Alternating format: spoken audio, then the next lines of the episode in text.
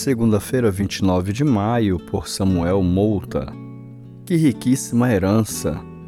Os filhos são herança do Senhor, uma recompensa que ele dá.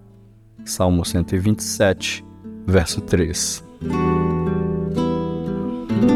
Conheço muitas pessoas que herdaram grandes riquezas e colocaram tudo a perder. Algumas vezes a herança que custou tão cara aos pais é dada aos filhos sem nenhum esforço e por isso não é devidamente valorizada, não é cuidada e acaba sendo perdida. O salmista nos fala de uma herança preciosíssima que os pais recebem do Senhor, os filhos.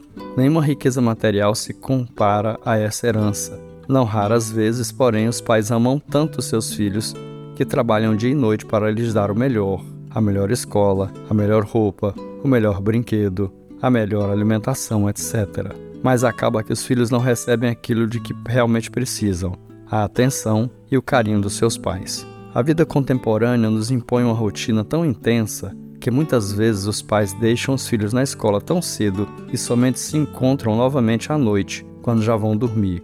A educação das crianças acaba terceirizada à creche, à babá, aos avós, à televisão, à internet, aos jogos eletrônicos.